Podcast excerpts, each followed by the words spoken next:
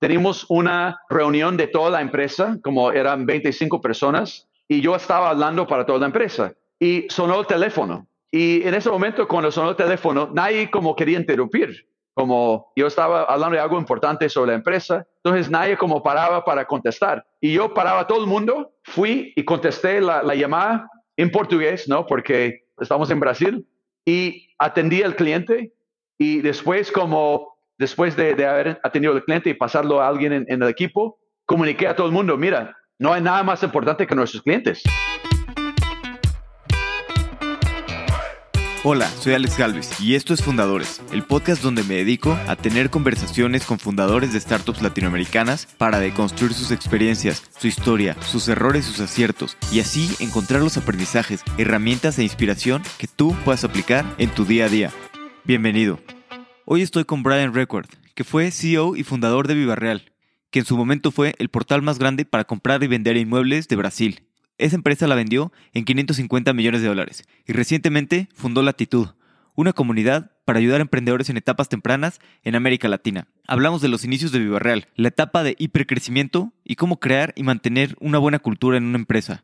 Brian es de Estados Unidos, aunque vivió muchos años en Latinoamérica, y actualmente acaba de lanzar su libro, Viva de Entrepreneur, yo lo acabo de leer y está buenísimo. Es un must para cualquier emprendedor. Si quieres comprarlo, puedes encontrar el link en las notas del episodio. Se lo recomiendo a todos los fettuccinis. Disfruta esta conversación con nada menos que Brian Record.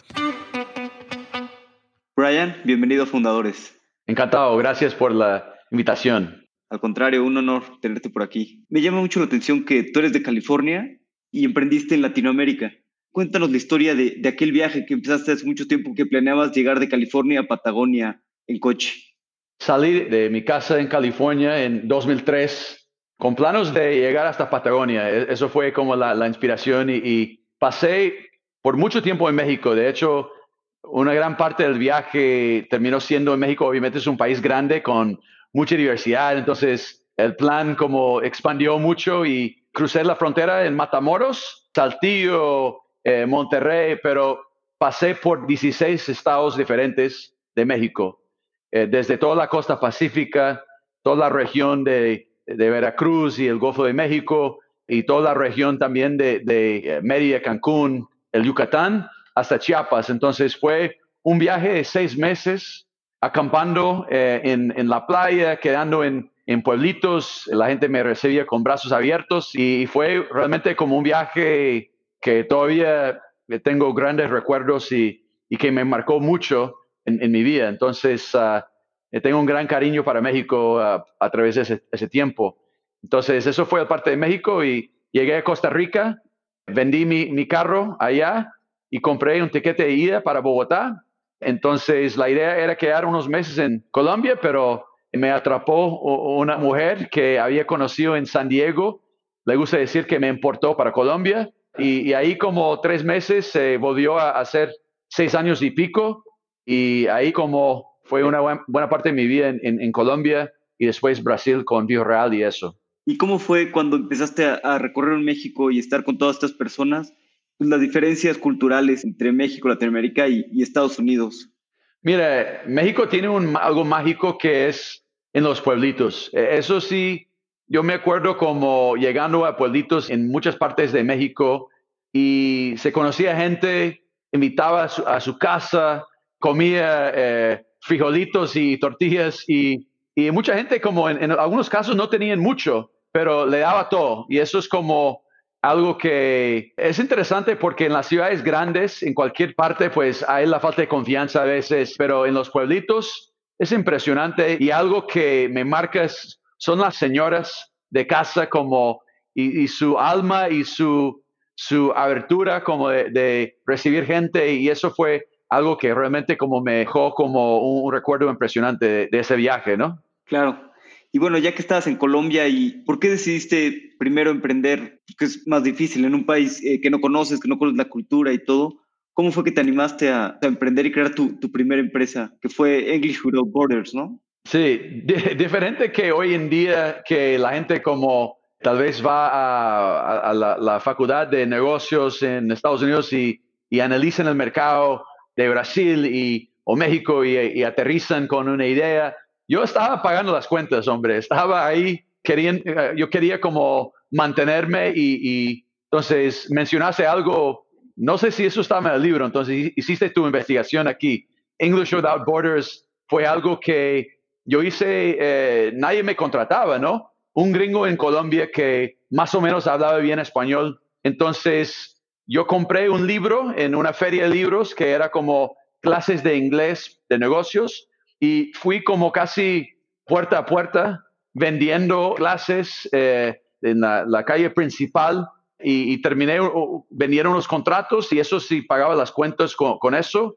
Poco después me di cuenta que era un profesor muy malo y contraté un profesor que hacía las clases, pero eso me, pagaba las cuentas para los primeros como un año, y, casi dos años de mi tiempo en Colombia.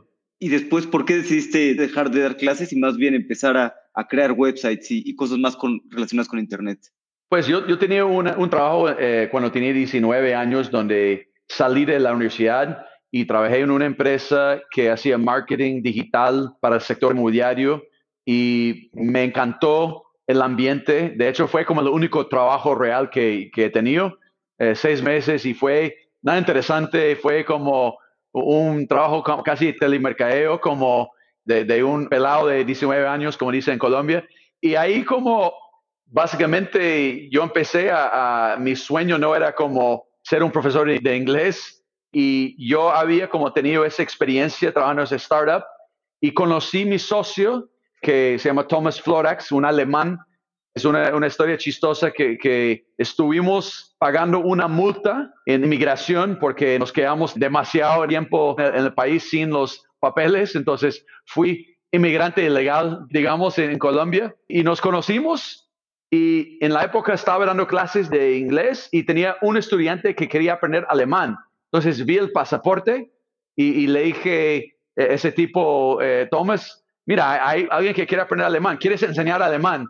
Y dije, bueno, pues estoy aquí, tengo que ganar un poco de, lana, eh, de platica, porque estoy también como con mis ahorros aquí. Entonces, él no terminó siendo profesor de alemán, pero sí tenía una experiencia en, tecnología y empezamos a hablar de ideas, de cómo podíamos mantenernos y, hacer un negocio juntos. Entonces, eso fue como el, origen de, eso. Buenísimo. Y bueno, ya luego fue que leíste el caso de, Mercado Libre, te llamó mucho la atención, viste todo este tipo de cosas en Latinoamérica y ya se decidieron a crear Viva Real en, en 2009. Empezaron en, en Colombia con Viva Real, ¿cierto? Eso sí, empezamos en Colombia porque había tenido una experiencia terrible en, la búsqueda de apartamento, eh, como para dar una idea de cuánto tiempo, eh, hace cuánto tiempo fue eso. Yo busqué en los clasificados del periódico, encontré un aviso, hablé con un, agente inmobiliario, marcamos una, una, una platica en un café y expliqué lo que estaba buscando.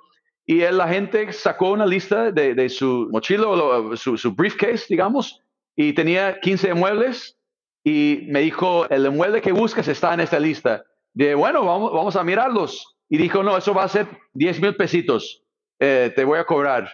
Y dije, qué loco, voy a pagar para ver eh, el inventario. Y pues, pero estaba como, realmente como necesitaba tener mi propio lugar. Entonces terminé pagando el, el señor, gasté todo el día mirando los inmuebles, primer apartamento ya arrendado, segundo muy caro, entonces eso fue como la semilla planteada que, que me dije, bueno, toca arreglar esa situación y entonces empezamos a, había encontrado ese case study, ese caso de estudio de Mercado Libre. Entonces ahí tuve la idea de ser el Mercado Libre de muebles, que fue la idea como después de leer el caso de estudio.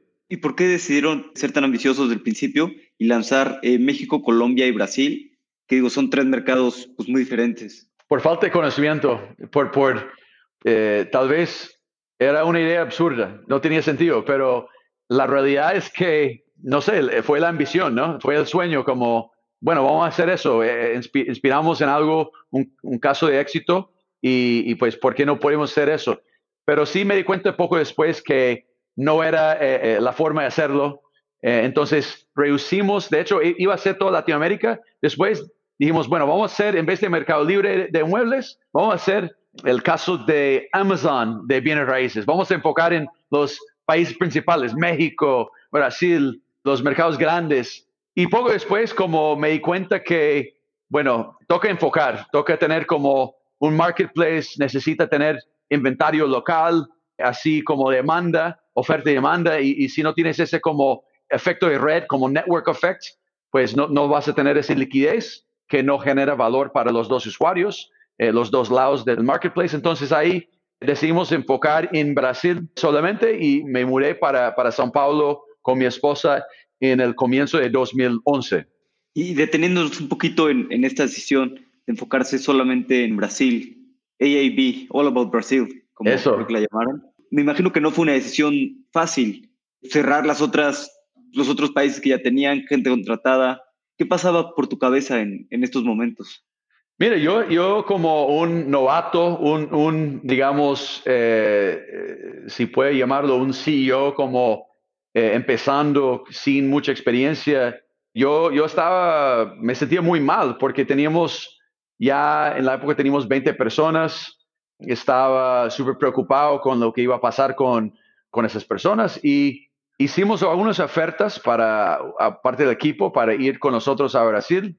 Algunos aceptaron, mayoría tuvimos que no seguir trabajando con ellos. Y es chistoso porque tenía tanta ansiedad de eso porque me daba mucho pesar. Y en retrospecto lo que vi es que habíamos creado un ambiente de trabajo de, de, de tech súper interesante la gente aprendió mucho en los, años que operamos y lo, chistoso es que la gente terminó saliendo con mejores trabajos que, tenían conmigo. Entonces, una persona salió a, trabajar con Mercado Libre, otro salió a trabajar con Facebook, que hoy en día maneja la parte de pymes de, de Facebook en Brasil. Entonces, este como preocupación, demoré como cuatro meses de, de analizando si eso es la cosa correcta y y hubiera sido como un poco más, digamos, rápido y, y, y, deciso. Y yo creo que eso es algo que se gana con experiencia, ¿no? Sí, de acuerdo. Creo que esas cosas, la experiencia es muy importante. Y hablando un poquito de esto, me sorprendió un poquito en, en tus mentores, que tuviste dos mentores que ya habían logrado algo similar, uno en, en Australia y otro en, en Malasia, ¿no? ¿Cómo fue que conseguiste tus mentores tan buenos y te acercaste a ellos ¿Y cómo te apoyaste en los mentores en este tipo de decisiones difíciles, por ejemplo, de, de cerrar Colombia y demás? Mira, eh, los que te refieres eh, son do, dos mentores y... Simon Baker y Sean D. Gregory. Sí, son, eran ejecutivos de mucho éxito en el mismo sector en otros países. Entonces, sí, uno estaba en Australia, otro en Malasia, y, y trabajaban ellos juntos en Australia y construyeron una empresa gigante que se llama REA Group una empresa hoy, que vale 10 mil millones de dólares en la bolsa. Entonces, ellos fueron parte del equipo bien como en la fase temprana y escalaron ese negocio. Entonces, de hecho, yo, yo como eh, la forma que conocí a ellos, yo había leído un artículo que el CEO de esa empresa había salido de esa gran empresa, que era una empresa de inspiración para nosotros. Habíamos eh, analizado lo que habían hecho en Australia y tratamos de replicar ciertas cosas para América Latina. Y cuando vi que salió después de ocho años como CEO, yo le mandé un mensaje por Facebook, como la cosa que, casi nunca funciona, ¿no? Como recibiendo un, un, mensaje de alguien otro lado del mundo. Y vi que él estaba yendo para San Francisco para una conferencia y era como el invitado para, para la conferencista. Entonces le dije, mira, voy a estar en esa conferencia, me gustaría charlar contigo, tomar un cafecito. Y me respondió como de sorpresa. Entonces, yo no tenía planes de estar en la conferencia, no estaba en Colombia, entonces tuve que comprar el tiquete y, y fui a, a, volé para San Francisco, me quedé en mi casa como que queda una hora y pico de San Francisco y, y dormí en la casa de mis papás y después manejaba para el café entonces viajé básicamente como miles de, de, kilómetros para un cafecito y fue chistoso porque terminé haciendo el pitch para él y él fue súper cordial, nos sentamos, tomó apuntes como todo el tiempo, una hora charlando sobre México como tamaño mercado, como él no sabía nada de la región, obviamente, de, de Australia. Entonces, después de la charla, me dijo, y Brian, ¿estás buscando capital? Me imagino. Sí, y me dijo, ¿cuánto buscas? Y yo como, como así, como paré un poco como asustado porque no sabía qué decir. Y dije, estamos levantando un millón de dólares en un valuation de 6 millones free money. Y él me miró así como vio otra vez, miró su cuaderno, me miró de, nuevo y dijo, cerró el, librito, el, cuaderno y dijo, Brian, yo creo que eso ha terminado, ese, ese, ese platica. Eh, gracias, pero... Y casi se fue saliendo, como corriendo. Y yo como el, el novato total, le llamé, le dejé un, un voicemail. ¿Y, qué tal? Eh, cinco millones. Eh, total, como una vergüenza total en, en, retrospecto porque estaba tan desesperado por tener un inversionista que no sabía qué estaba haciendo. Entonces, este como e, este encuentro no paró ahí. Los próximos como 24 30 meses yo mantenía él en contacto, actualizado. Cerramos ese, negocio. Eh, estamos creciendo eso.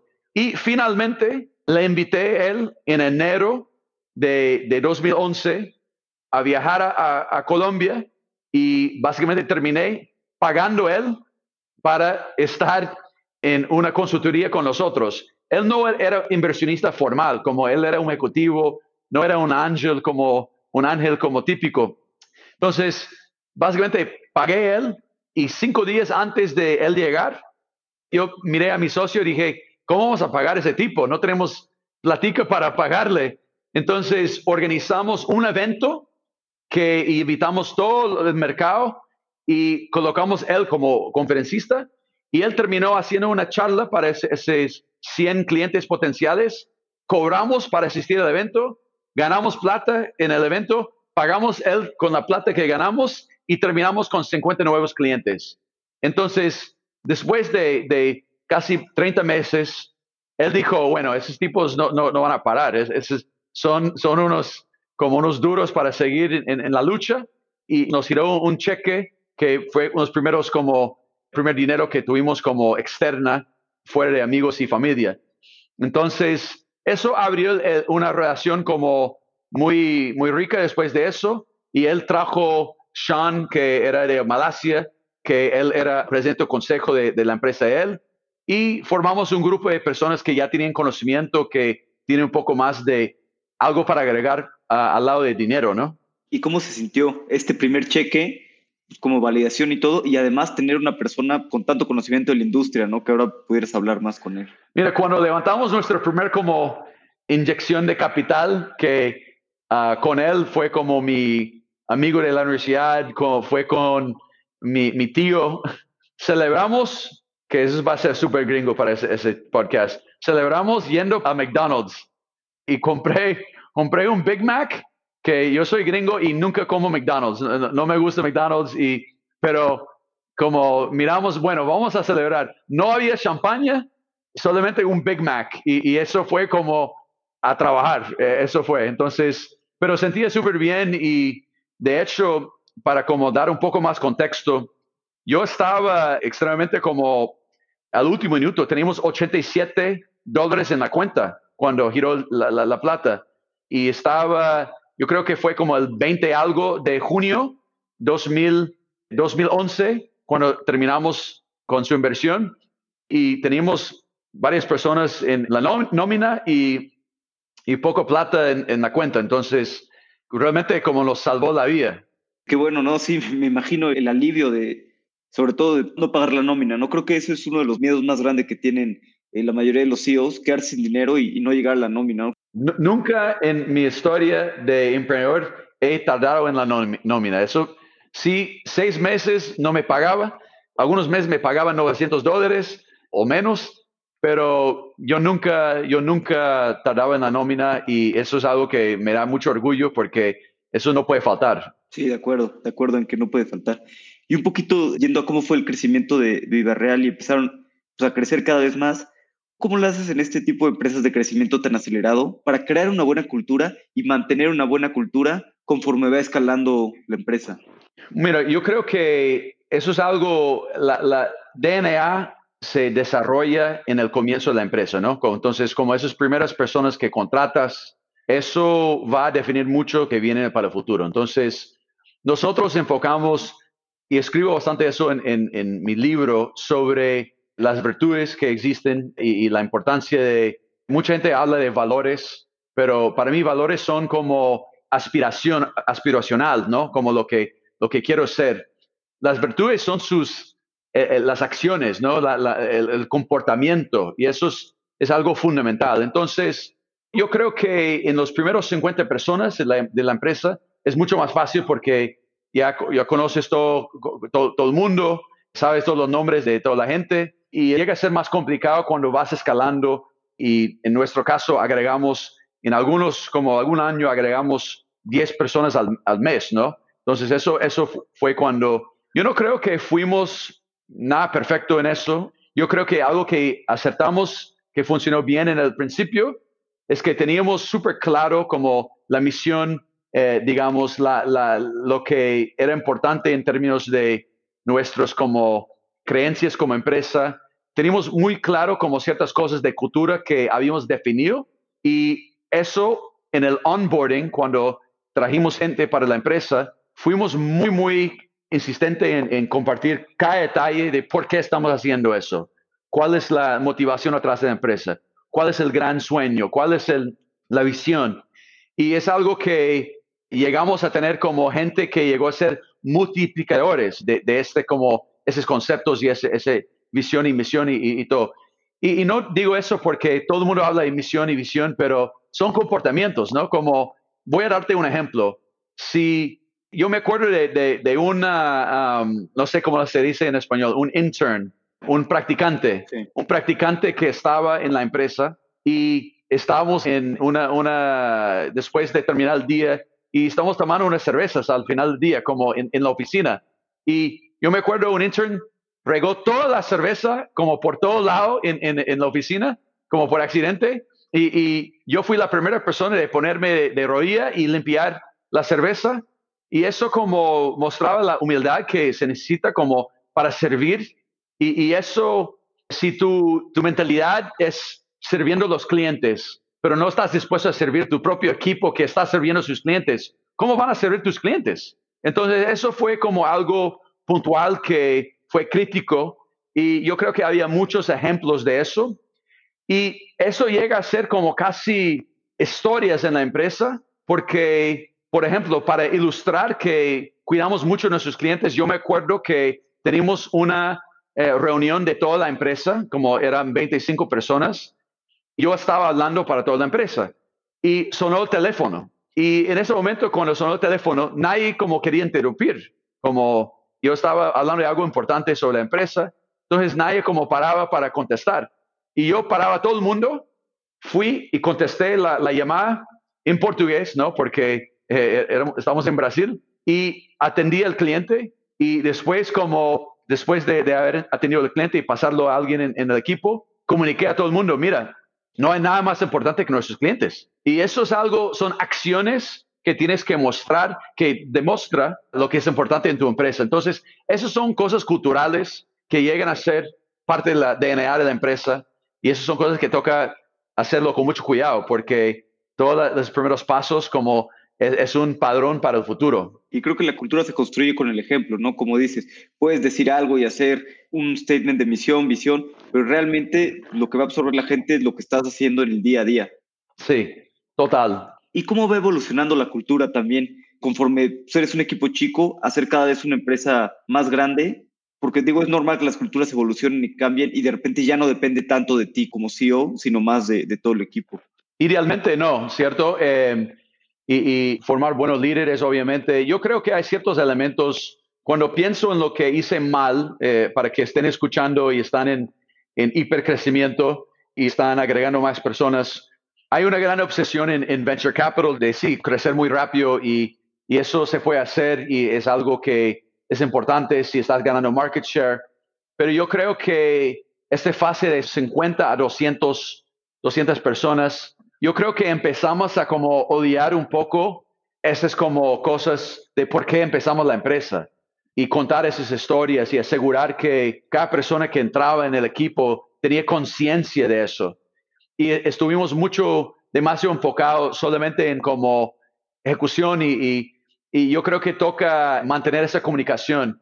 Cada empresa que está en esa fase de, alto crecimiento tiene la experiencia en que se siente que su comunicación es terrible, se siente que, que no está llegando a, la gente lo que, lo que están trabajando. Entonces, toca obsesionar con eso. Em, hay un concepto que yo me acuerdo de una charla con Hernán Casá, yo me acuerdo con como tanta claridad, estaba sentado en el hotel, creo que Hotel Marriott o en São Paulo, y estuvimos hablando y él me, me, me explicó, porque yo le pregunté, me siento que estamos creciendo como loco, pero eh, no sé si estamos siendo como productivo en cierto sentido y la cultura y todo eso. Y me dijo, Brian, tienes que practicar el stop and go strategy. ¿Y qué es stop and go strategy? Mira, mira, tú vas como loco contratando y paras. Y tienes que digestionar, como tienes que, que, entonces, ya vas como tomando el tiempo, optimizando procesos, optimizando como todo que, cada etapa de, crecimiento y tomas algunos meses para, sí, realmente como aterrizar y refinar y después vas al mercado otra vez y vas. Y yo veo empresas como yendo sin como tomar aire. Y eso eh, es cuando yo creo que empiezan a fallar como cosas de comunicación, cultura, y es algo que en retrospecto creo que hicimos un poco tarde y hubiéramos como gustado tener esa conciencia un poco antes de estar en hipercrecimiento. Sí, creo que la comunicación es muy complicada. Siempre, mientras más crecen las empresas, se va volviendo más difícil y más, pues estás en una etapa de, de hipercrecimiento. Eh, un, detalle que puedo agregar a eso, por eso es tan importante, las empresas que están escuchando, que están en su fase temprana, yo creo el gran error que veo es que contraten mucho en el principio sin tener product market fit y, yo creo que entre seis a ocho personas hasta que tengas tanta claridad de, su negocio que vas, estás listo a, you've nailed it and now you're ready to scale it. Eh, eso sí es, es, es fundamental. Entonces, um, qué pena con los anglicismos, pero eh, eh, es, eso, eh, obviamente soy gringo, entonces no, no sé cómo decirlo en español. Sí, no, y cada idioma tiene sus particularidades, ¿no? A veces la traducción no es, no es lo mismo, se pierden y... Sí, sí, es cierto. Y es normal, ¿no? es cierto, sí. Y, bueno, hablando un poquito de cuando, cuando dejaste tu puesto de CEO para volverte chairman solamente, me, me, gustaría saber cuál es el debate en tu cabeza de, pues, esta empresa que lleva ya muchos años creciendo, la de Toby ha sido el CEO, ¿Por qué decidiste hacer este cambio a chairman y, qué pasaba por tu cabeza? Mira, es chistoso porque hay dos como elementos a esa pregunta. El primero que yo creo que es súper importante eh, comunicar que hablo con mucha confianza, tengo toda la convicción del mundo, de lo que estoy haciendo y yo creo que la proyección externa es que estás dominando el mundo y conquistando todo lo que te, enfrentas, pero la, la realidad es otro, como es normal que te dudas un poco como emprendedor. Es saludable que tengas esa como preocupación de, ¿será que estoy haciendo la cosa correcta? Y lo irónico de mi caso es que por varios años, bueno, yo empecé a, emprender como en 2005 más o menos en varios negocios que, que ya mencionamos. Y yo creo que no fue hasta como tal vez 2014, 2015 que empecé a sentirme más de más confianza de que era capaz de ser un CEO. Entonces siempre dudaba que, y de hecho como yo siempre buscaba a esa persona puede asumir el cargo de CEO. La razón que yo salí de mi puesto de CEO para chairman eh, no fue porque me sentía que no iba a funcionar o que no estaba haciendo la cosa correcta, sino que yo tenía un acuerdo con mi esposa que íbamos a pasar cinco años en Brasil y ya el reloj ya, ya había pasado un poco y estaba en el, sexto año. Entonces, ah, eso como fue la decisión de salir. Hicimos una transición de, largo, como largo con, con Lucas, el, el, próximo CEO.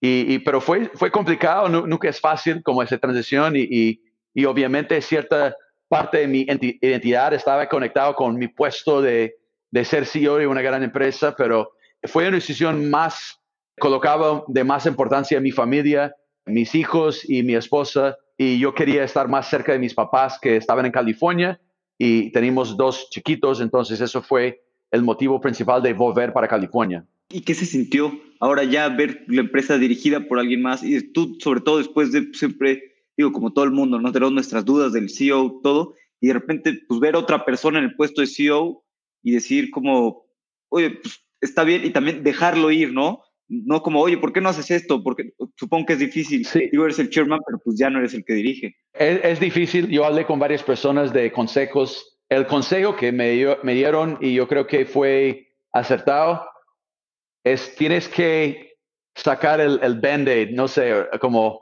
rip the band-aid off. Um, ¿Cómo se dice en español?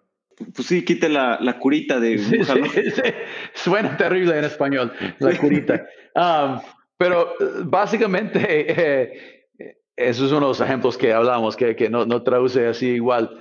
Era 2016, yo desapareció de la oficina, yo fui a, a Río como de Janeiro e-, era el momento de los Olímpicos, entonces fui con mi familia eh, casi un mes en, en Río y, y, ahí como cuando mi equipo quería algo, no me podían contactar. Era Lucas el nuevo CEO. Entonces, eso fue como algo importante de no como tener esa transición, como algún momento tocó como cortar el lazo, ¿no? Y, y, ya cortar la cuerda umbilical, ¿no? Y si no haces eso, es difícil porque es confuso para la gente estar acostumbrado a, la forma que yo manejaba las cosas. Entonces, Lucas sin duda tenía otra forma que ni, ni, bueno ni malo, eh, diferente al mío, que funcionaba para él. Y entonces eso fue algo súper importante y yo creo que es algo que hice más o menos bien. no trataba de, yo me acuerdo algo que dijo Mickey Malka, un inversionista famoso de Rivet Capital, unos fintech, inversionistas fintech eh, mejores del mundo. Y me, yo le dije, como, ¿cuál es tu consejo? Me dijo, no, no puedes dirigir el barco o como controlar el barco estando en la playa. Ahí como, eh, si haces eso, como te va como a estrellar y, no va a funcionar. Entonces, yo trataba de no meterme en todo, pero probablemente no hice un trabajo perfecto en eso y hubiera como hecho un mejor trabajo, pero hice lo, lo posible de, dar el espacio para, para Lucas y a final de las cuentas uh, todavía somos muy, estamos muy cerca y, y buenos amigos y, entonces yo creo que eh, funcionó y, terminamos eh, en una, buena transacción, entonces no fue un fracaso, pero pues eso, eso hace parte del camino, ¿no? Claro, claro, y, de todos, todas las cosas se va aprendiendo y bueno, cambiando un poquito, te tomaste un tiempo, digamos que descanso, estar con la familia y demás, y después decidiste crear Latitud, hacer algo distinto, hacer algo para apoyar en Latinoamérica. En tus palabras, ¿qué es Latitud? Alex, todavía estoy, estoy tratando de, entender también, entonces, cuando entiendes, me, me avisas, ah, pero resumiendo y, y, y, brincaderas aparte, uh, no sé si eso es portugués, pero lo que quiero hacer, y yo creo que dando un poco de contexto, mencionaste varios mentores que, que yo tuve.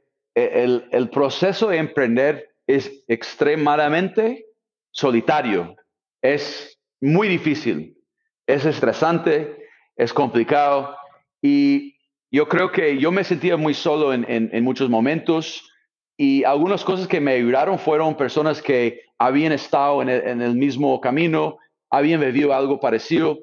Entonces, durante como plena pandemia, me conecté con dos otras personas, Gina Godhilf y Yuri Danilchenko, y los tres teníamos ganas de hacer algo de vuelta para Latinoamérica y, nos fascina esa fase de, la, fase como de semilla, como de empezando algo de los, los tech companies. Entonces queríamos, lo que queríamos hacer es organizar como y, y dar de vuelta el conocimiento. Entonces organizamos algunas charlas yo vi que estaba, yo estaba tomando un montón de llamadas de emprendedores que estaban buscando ayuda y terminé como dando muchos consejos que aplicaban a muchos, eh, muchos de ellos. Entonces, yo decidí eh, organizar eso en vez de tener esas conversaciones distintas de, varias personas, colocamos en un grupo y formamos una comunidad digital, básicamente, donde había tres frentes o hay tres frentes. Primero, el aprendizaje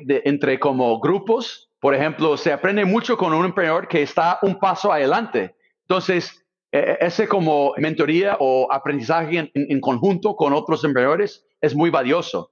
Entonces, segunda frente, nosotros como tenemos un gran red de personas que, que son mentores, que tal vez me ayudaron en el camino, entonces trajimos esas personas para también dar mentoría y, ayudar cerrando esa brecha de información y, apoyando esas, startups.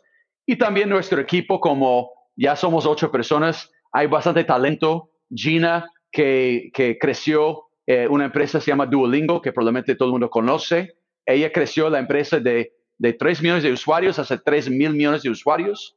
Entonces, hay mucho conocimiento que tenemos y queríamos como compartir eso con, con la comunidad. Entonces, hoy en día es, podría decirlo que es un, ONG porque no tiene modelo de negocio, aunque estamos construyendo capital social y tú sabes un poco más de latitud porque haces parte de la comunidad. Entonces, yo creo que lo que va a ser probablemente va a ser bien diferente, pero como un buen startup, estamos conociendo a nuestros clientes, escuchando el mercado, creando valor primero y, ahí después como sin, duda va a ser oportunidad de, de, monetizar y de eh, generar un, modelo de negocio que funciona.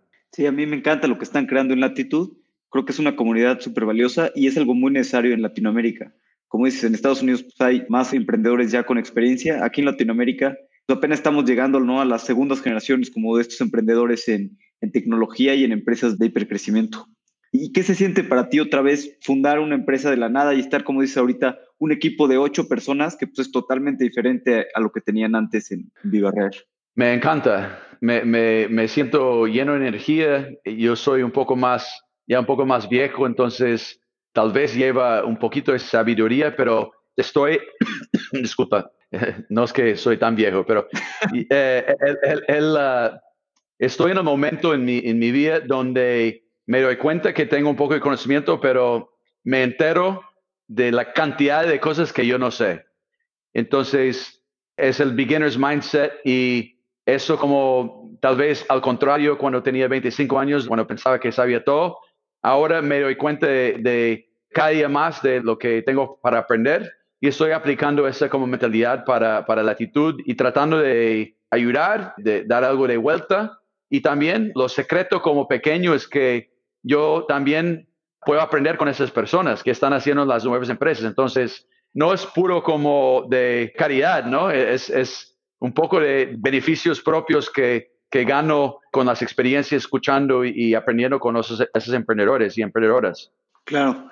¿Y hacia dónde quieren llevar Latitud? Como bien dices, no saben hacia dónde se va a llevar, todavía no están monetizando y así, pero ¿hacia dónde te gustaría llevarlo? Mira, yo creo que vamos a terminar invirtiendo en, en bastantes empresas también. Ya, ya soy como activo en mis inversiones ángeles ya tengo un portafolio interesante, y, pero me encanta la intersección de inversión y producto. Entonces, me encantaría eh, poder invertir, me encantaría también desarrollar algunos productos también y, y servir.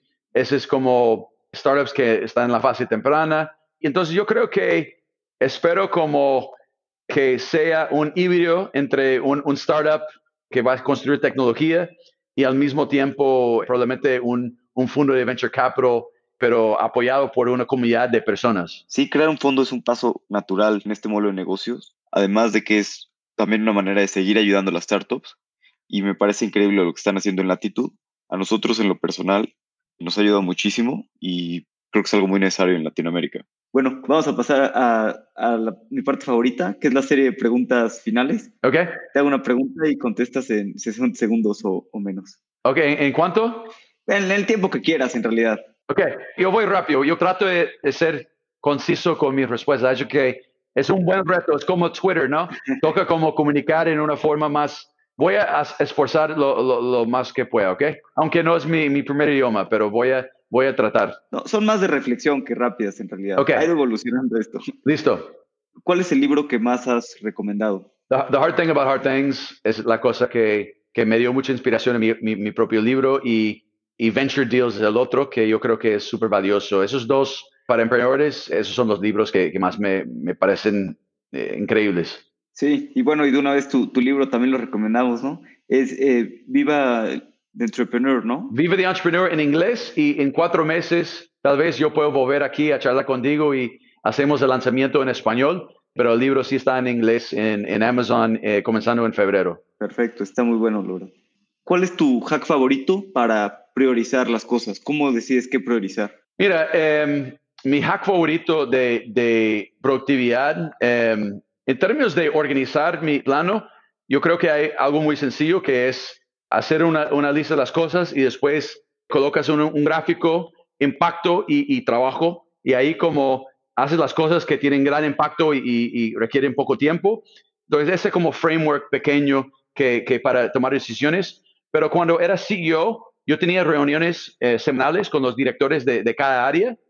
En lugar de sentarnos en una sala de juntas, salimos a caminar. Y eso hacía el ambiente más relajado. Además, podíamos estar estirando las piernas y movernos. Y eso fue un hack que siempre hacía que la conversación fluyera mejor. Entonces, eso es algo que me, recomiendo. Obviamente es un poco complicado con COVID hoy en día que no estamos en la oficina, pero de todas maneras, andar caminando y trabajando al mismo tiempo eh, se, mata, eh, no, 100 pájaros, no, how do? Two, two birds with one stone. Dos pájaros, un tiro. Sí, eso. ¿Qué creencia o hábito has cambiado en los últimos cinco años que ha mejorado drásticamente tu vida? Mira, yo creo que desde hace unos años empecé a cuidarme más y empecé a, priorizar la, cena eh, con mis hijos. Eso es algo fundamental en nuestra casa. Todos los días nos sentamos juntos y, comemos en casa y eso es algo, un, momento de, conexión. Y también mudarme de regreso a California, ¿no? Para estar más cerca de mis papás. Eh, fue una manera importante de traer un balance eh, a mi vida y estoy tratando de mejorar mis hábitos de sueño que pero como emprendedor aún despierto en la noche y, con un montón de ideas y aunque creo que estoy mejorando en eso. ¿Hay alguna opinión que tengas que poca gente comparta? Mira, eso es el, famoso pregunta sobre eh, eh, que, hace Peter Thiel. E, es una pregunta muy, muy difícil. Um, yo creo que, voy a decir algo loco, pero yo creo que la comida que comimos en, algún momento en el, no tan largo plazo, yo creo que se va, se va a ver comida. Por ejemplo, la carne que comimos, yo creo que se va a crecer a través de laboratorio y, y otras, otras. Yo creo que es algo que viene, yo creo que un poco más temprano que, que, pensamos. Entonces, eso tal vez es un poco como asustador para gente pensar y, y tal vez como de hecho, aterrador pensar que va a ser algo como creado eh, o, entonces, pero eso es algo que yo creo que eh, viene más, más tarde que, pensamos y que va a tener un impacto en el, medio ambiente extremadamente positivo. Sí, de acuerdo. Estoy totalmente de acuerdo y, yo también creo que ya va a ser antes de lo que pensamos y va a ser un paso importante, ¿no? De la humanidad. Entonces, tal vez no es algo tan eh, contrarian, si, si tú lo piensas. Ya, ya me, hace, me hace querer pensar en algo más, eh, más, más, contrarian. más contrarian, más al contra de lo, lo que piensa la gente. Um, bueno, voy, a tener que pensarlo y no soy tan original, aunque yo creo que yo soy un ejemplo de, de contrarian, porque soy del Valle Silicio y, yo fui a Latinoamérica. Entonces, para ser una empresa tech. Entonces, eso es mi respuesta Perfecto. En vez de algo que creo, es algo que hice, ¿no? Sí, lo hiciste al revés. Todos de Latinoamérica quieren ir a, Silicon Valley y tú lo hiciste al revés. Naciste allá y te veniste a emprender. Yo, creo, yo creo que ya tengo suficiente credibilidad con mis acciones para eso sea mi respuesta a tu pregunta. De acuerdo. ¿Hay alguna inversión que hayas hecho que haya valido mucho la pena? Puede ser en tiempo, en dinero, en esfuerzo, algún viaje, algún curso aparte de, algunas impresiones de, eh, digamos, de en startups que me han generado dinero, yo creo que eso, eso no es el, punto de la pregunta, es más como de inversión de tiempo y otras cosas. El año pasado, en medio de la, pandemia, me uní a un programa de On Deck, yo creo que tú conoces, y no estaba viendo a, mucha gente por todo lo que estaba pasando, y fue una buena manera de conectar con un montón de gente que la, la, puede aprender mucho. Eh, estaba, eh, ahí conocí mi, mi, de hecho, mi socia eh, cofundadora Gina Godhilf y nos hicimos como partners, y la cual fue un resultado genial para nosotros porque estamos andando a, a, mil. Entonces, eso creo que fue una de las inversiones más recientes que he hecho que valió la pena. Si pusieras un mensaje en un billboard ¿qué te gustaría poner? Un mensaje en un billboard. ¿De, qué? De lo que tú quieras, donde todos lo vayan a ver. Hmm. Diría como dar sin esperar algo de vuelta. Es una filosofía de vida que dar primero sin esperar nada a cambio. Y yo creo que lo, lo irónico de esto es que terminas recibiendo más de lo que recibirías si fuera al revés. Entonces, es gracioso cómo funciona, pero funciona. Sí, sí, sí, sí, de acuerdo. Brian, ¿dónde podemos saber más de ti, eh, saber más de Latitud? Claro, eh, yo estoy más accesible en Twitter. Mi conexión, mi, mi handle es, es, mi nombre, eh, Brian Reckworth. Y ahí, como en las redes principales, estoy ahí. Y además de eso, puedes encontrar más información sobre latitud en latitud.com. También puedes seguir mi podcast también, que para aprovechar aquí a, la gente que está escuchando, que es Latitud Podcast, que está en todos los, eh, programas de Spotify y, Apple Podcasts. Y pues sí, me, encanta conectar con la gente y, estoy bastante accesible. Entonces, ah, eh, los que están escuchando, pues ah, me da mucho gusto y, gracias, uh, Alex, por la plática. Me, me divertí mucho y felicitaciones por lo que estás haciendo. Brian, gracias a ti por tu tiempo. El tiempo es lo más valioso que tenemos. Siempre puedo hacer más dinero, pero no más tiempo. Sin duda, totalmente de acuerdo y, y, eso lo que valorizo, ¿no? esas charlas. Sí, y me encanta lo que están creando en, en Latitud. Tu libro también está buenísimo, recomendado para, para todos los emprendedores. Gracias, gracias. Un gusto. Gracias a ti, un gusto. Latitud es una gran comunidad. Si estás empezando una startup, tienes que aplicar al próximo cohort. Por cierto, mañana cumplimos un año de haber lanzado Fundadores. Ha sido un gran viaje. Muchas gracias a todos por escucharnos. Esto apenas es el comienzo y espero que se vengan muchos años más. Si te gusta el podcast y quieres apoyarnos, no te quedes quieto.